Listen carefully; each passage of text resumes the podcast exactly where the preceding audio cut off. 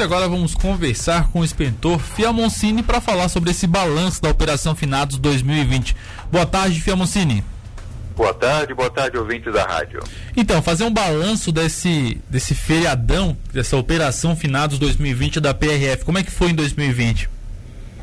É, comparando com o último feriadão de finados, que foi 2018, não foi 2019 porque não teve feriadão prolongado, não, não caiu no fim de semana, números ruins, sabe? Houve aumento nos três comparativos, acidentes, feridos e mortos.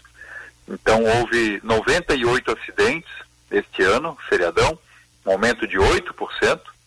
Houve 117 pessoas feridas nesses acidentes, um aumento de 12%. E infelizmente, seis vítimas fatais em apenas quatro dias de operação, um aumento de 50% em relação a 2018. Então, não podemos comemorar esses números de acidentes, infelizmente. Camocini, é claro que o, o grande ideal seria um número zero, sem nenhum morto, sem nenhum ferido, sem nenhum acidente, mas a gente sabe que isso é quase impossível. Mas quais, quais são as principais causas que ocorreram nesse feriadão para esse aumento nos três quesitos, tanto em acidentes, feridos e principalmente no número de mortos?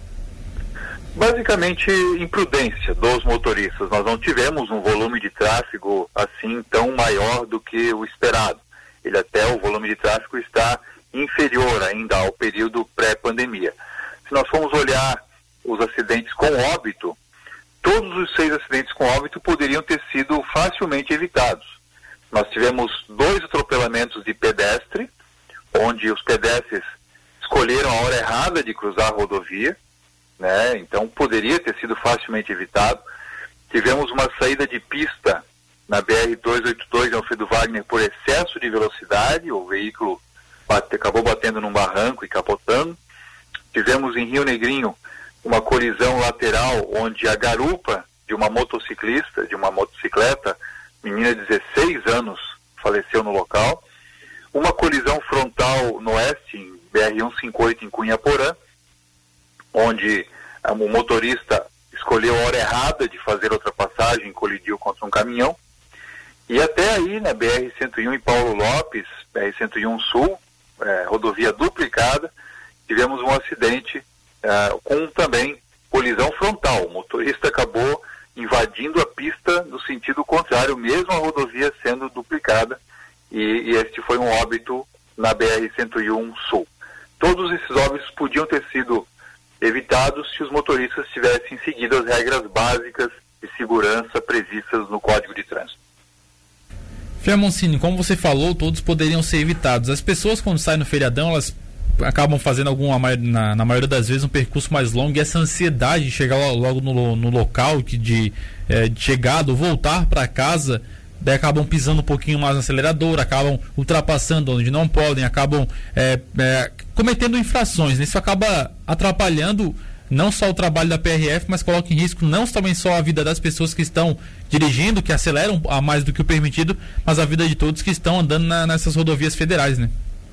Exatamente. Os números da fiscalização da PRF mostram exatamente isso que você falou.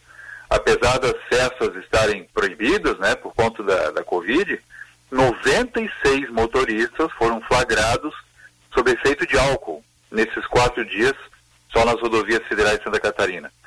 Motoristas ultrapassando em faixa dupla, ponte, trevo, local proibido, 452, só em quatro dias. Motoristas ou passageiros sem cinto de segurança, 416 flagrantes. É, crianças fora da cadeirinha, 38 flagrantes. E ainda um número que não para de subir, que é motorista manuseando o celular enquanto dirige. 73 flagrantes em apenas quatro dias de feriado. Femocino, acho que é difícil citar o porquê isso ocorre, mas mesmo com várias fiscalizações, a PRF, a própria Polícia Militar Rodoviária, a Polícia Militar das cidades anuncia que vai fazer essa fiscalização, tem uma grande divulgação até para inibir essas pessoas que cometem essas infrações e mesmo assim os números continuam altos, alto, né? Como você acabou de trazer para a gente. Isso é social, é cultural? A PF imagina alguma, algum motivo por que esses números continuam alto? É, se não for por consciência mesmo com a punição, já que a, a lei tem uma punição rigorosa com algumas situações. É, eu acredito que é, é cultural, sabe? O brasileiro, em média, não gosta de seguir regras, não gosta de obedecer leis.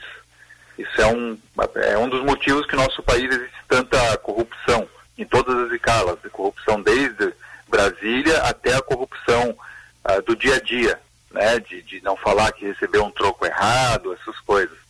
E, e essa, é, essa mentalidade se reflete no trânsito o trânsito é reflexo da cultura de um povo. Infelizmente, o brasileiro tem aquela cultura do jeitinho, de levar vantagem em tudo.